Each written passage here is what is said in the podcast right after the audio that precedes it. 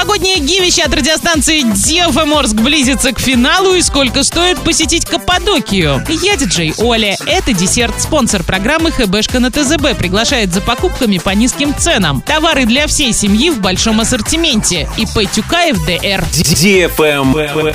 News. Величина прожиточного минимума на душу населения в следующем году увеличится на 1071 рубль и составит 11 тысяч 9 рублей. А для трудоспособного населения увеличение составит 1398 рублей, а общая сумма 12 тысяч. Для детей 10 834, повышение на 417 рублей. Лайк.